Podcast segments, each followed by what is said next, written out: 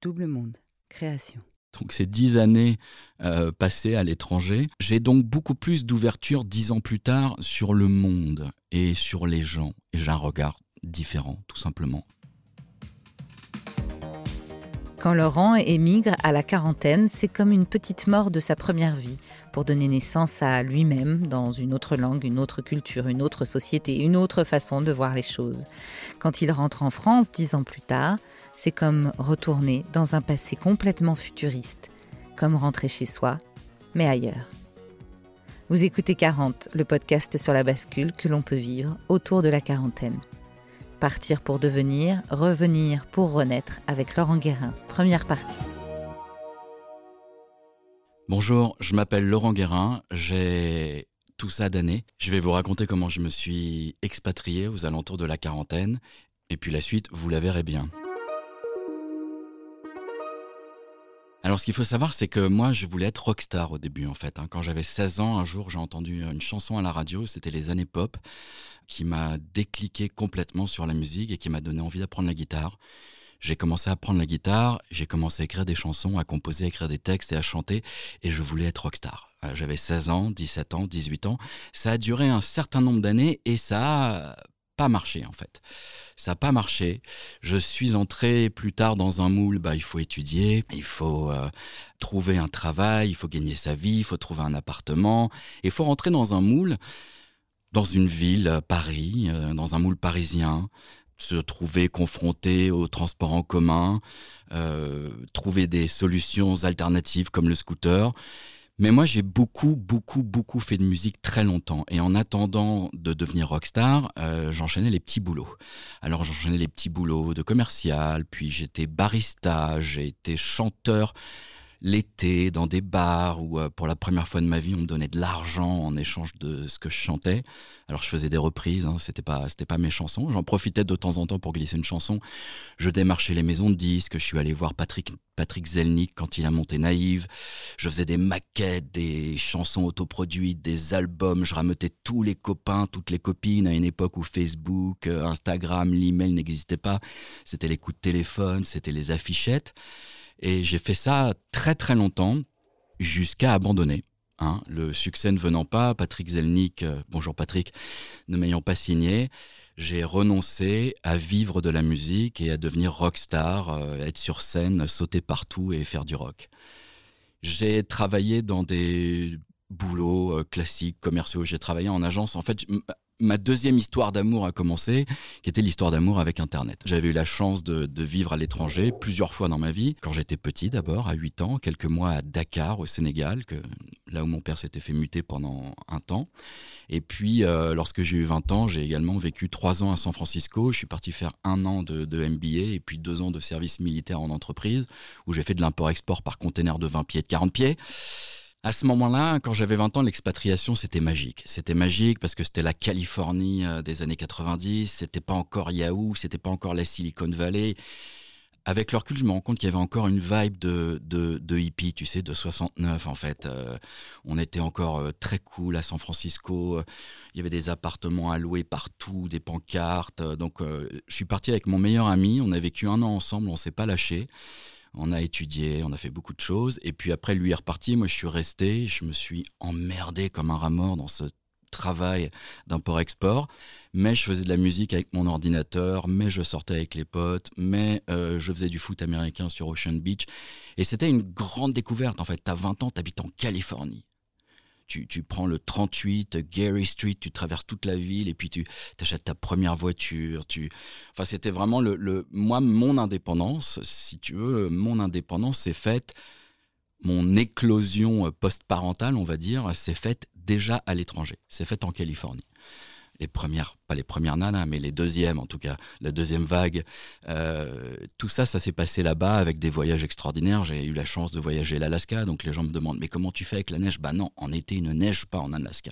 Donc c'était euh, c'était ça ma vie. Et puis euh, à l'époque, je me suis connecté pour la première fois à Internet en 1992 et je me suis dit ce truc est incroyable et ça va changer le monde.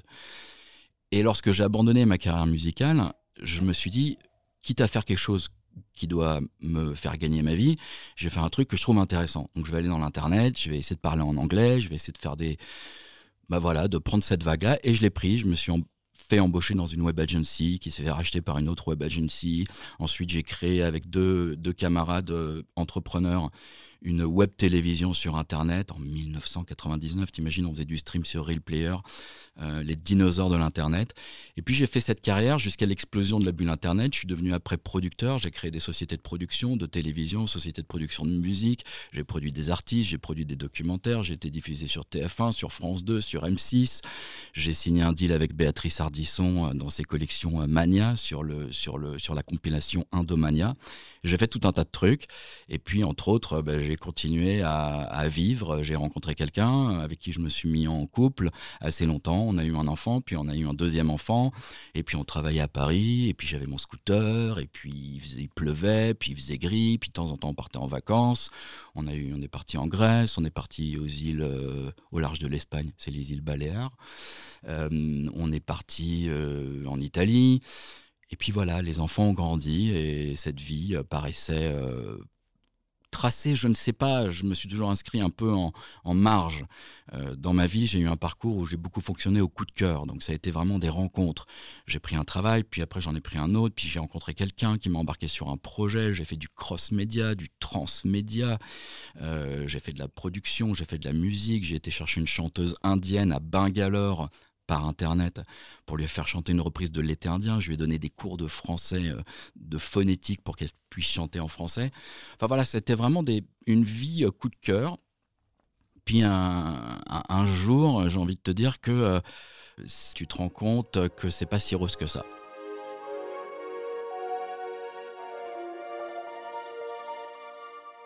C'est pas toujours rose parce qu'à un moment tu te retrouves dans une expérience professionnelle insatisfaisante. Puis dans mon cas, ça a été une, puis deux, puis trois. En fait, ce sont trois expériences qui se sont enchaînées où j'étais pas bien.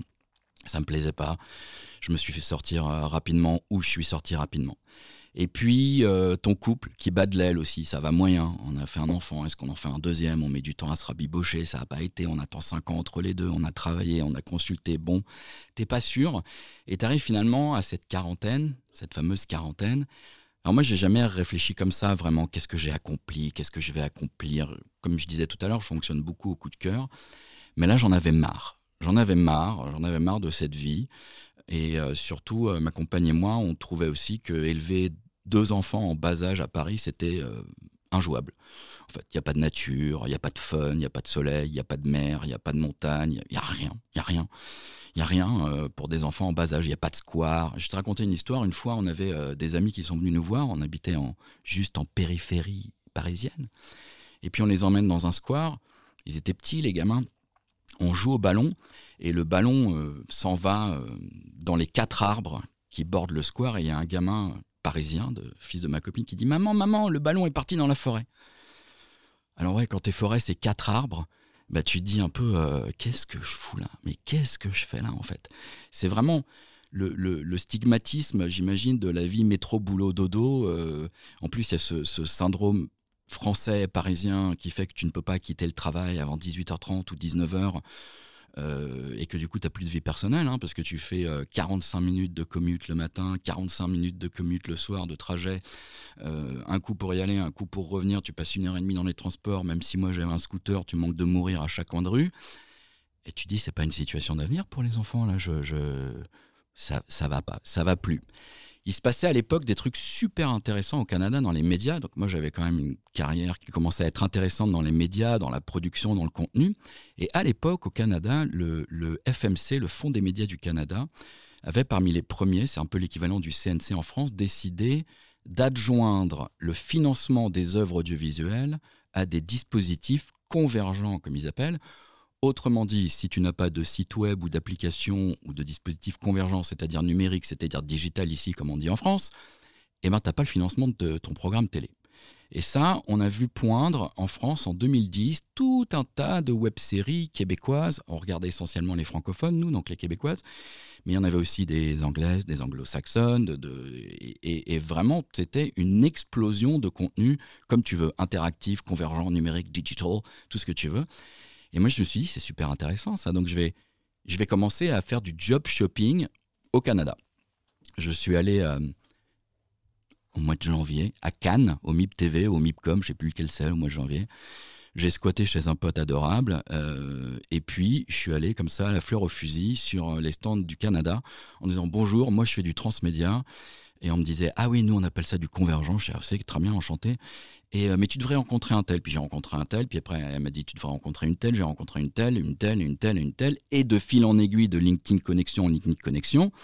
Trois semaines plus tard, j'ai une productrice qui m'envoie un, email de, de, de Montréal et qui me dit écoute j'ai vu passer une annonce pour une chaîne de télé à Toronto, ça te correspond à 100%, tu devrais postuler. Ce que je fais, fis ça. Je chausse mon plus beau CV, ma plus belle lettre de motivation, j'écris avec ma plume et mon encre et tout ça.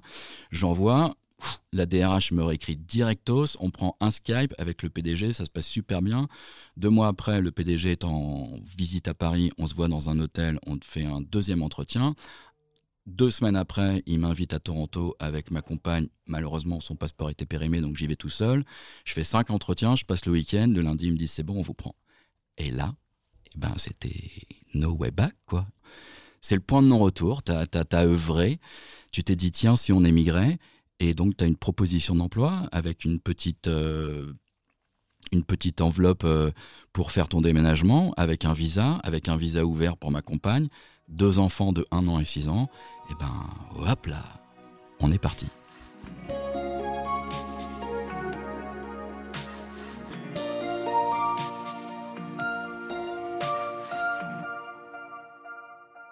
Alors nous voilà, on débarque à Toronto, le boulot euh, se passe pour moi en tout cas super bien. Ma compagne met un peu de temps pour trouver un boulot, mais elle finit par en trouver un. Il faut dire que la première année, elle s'occupait aussi du, tout petit.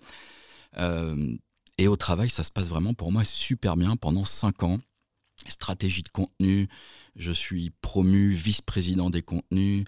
Euh, les résultats sont démentiels, on, avance comme des dingues, on est reconnu par la presse, on est reconnu par nos pairs. Donc professionnellement, très bien. Euh, sur la vie personnelle, bah c'est la nouveauté, même si je l'avais déjà vécu moi à 20 ans avec la Californie, c'est la nouveauté, c'est le Canada. Alors tu as des grands moments de doute hein, quand tu sors tes gamins au parc, euh, au parc à jeux euh, le 14 janvier et qu'il y a 8 cm de neige et 2 cm de glace, on dirait la lune et tu leur fais faire de la balançoire, ils ont les mains qui collent sur les balançoires en métal, tu te dis qu'est-ce que je fous là? Et là, il n'y a personne dehors. Et puis à côté de ça, tu as une ville, un pays qui t'offre une nature absolument exponentielle, partout incroyable. Toronto est couvert à, 30% de canopées, donc il y a des arbres partout. Il y a un lac, les étés, il fait un temps magnifique. Le soleil, 30 degrés, 35 degrés, tu te baignes sur le lac Ontario. Et puis on commence à se faire des, amis, des contacts, des relations. Euh, tout ça avance un petit peu comme dans la première partie de vie, en, tout cas, euh, tranquille, sans que tu vois tu te laisses faire, tu te laisses un peu guider. Alors, ouais, il faut bosser, oui, il faut avoir des résultats, euh, tout marche bien, madame a trouvé un boulot, les enfants s'intègrent à peu près à l'école. Ce qui est fantastique avec le Canada, c'est que tu as toutes les Caraïbes à trois heures d'avion. Donc, on va à Cuba, on va en République dominicaine, on va au Mexique, on va en Floride. C'est des endroits où jamais j'aurais pensé mettre les pieds de ma vie. et c'est quand même extraordinaire.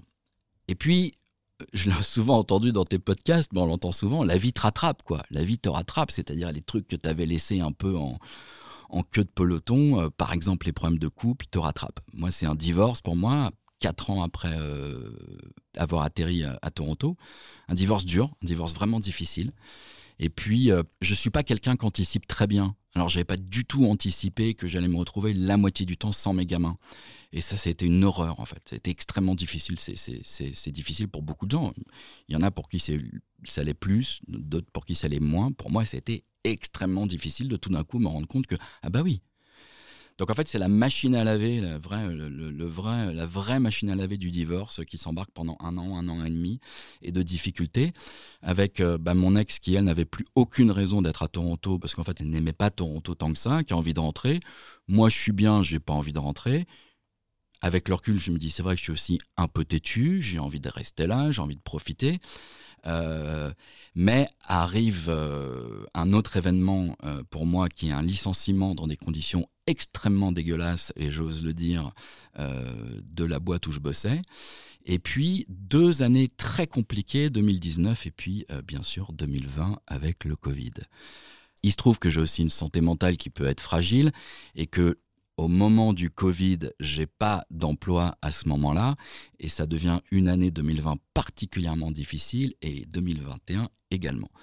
Donc, si tu veux, cette aventure torontoise pendant cinq ans euh, qui fleurit, euh, qui, qui, qui s'épanouit, où on rencontre des, gens quatre ans, cinq ans, j'allais dire, au bout de quatre ans, il y a le divorce, mais l'année d'après, on remet un peu les pieds euh, à l'étrier. Et puis, boum, arrivent de nouveau les moments difficiles, licenciement, deuxième licenciement dans un boulot retrouvé, et, et la période Covid. Et là, là, ça devient très dur. Ça devient très dur parce que on s'aperçoit que la vie sociale en tout cas, moi, la vie sociale à Toronto a finalement été très difficile. Euh, elle a été très difficile, elle s'est soldée surtout par des amitiés très fortes néanmoins, avec des amis qui sont devenus ma famille, mais avec des Français. Je n'ai jamais réussi à casser les codes de l'amitié à l'anglo-saxonne et l'amitié à la canadienne. Je ne sais pas comment ça fonctionne. Il y en a qui arrivent, il y en a qui s'intègrent, qui émigrent. Je ne sais pas comment on fait. Les gens ne s'invitent pas chez eux, ils ne boivent pas de coups. Moi, je bois pas d'alcool, donc à la limite, mais on peut quand même boire un coup sans boire de l'alcool. On peut être festif sans être alcoolisé. Et donc, en fait, se dégage une espèce de sentiment de solitude euh, puissance 10 dans ces deux années pour moi, où ça devient vraiment très difficile. Je n'ai pas de boulot je vais taper dans les réserves euh, pour les coups durs. Alors là, en cas de coup dur, tu vois, les réserves en cas de coup dur, bah, elles sont là. Ça, quand tu as, le Covid, quand ta santé mentale est amochée, euh, quand tu as le Covid, quand il y a le Covid, enfin moi je l'ai eu trois fois, quand ta santé mentale est amochée, et puis euh, quand tu pas de boulot. quoi. Donc là, là, ça devient très dur. Heureusement, tu as les amis qui sont ta famille, et puis tu as quand même ta famille. Moi, mes parents qui ont toujours été présents, qui sont venus régulièrement me voir à Toronto. mais là, c'est dur. Et je t'ai pas encore parlé des enfants. Il se trouve que l'aîné, euh, notre fille aînée, ne fit pas, ne fit plus, ou même n'a jamais fité au Canada, en fait. Alors pendant les premières années, ça a été, ça s'est bien passé, école primaire, etc. Et là, on a atteint un stade à la préadolescence et l'adolescence où ça devient vraiment critique pour elle. Et il fallait que quelque chose se passe. À suivre.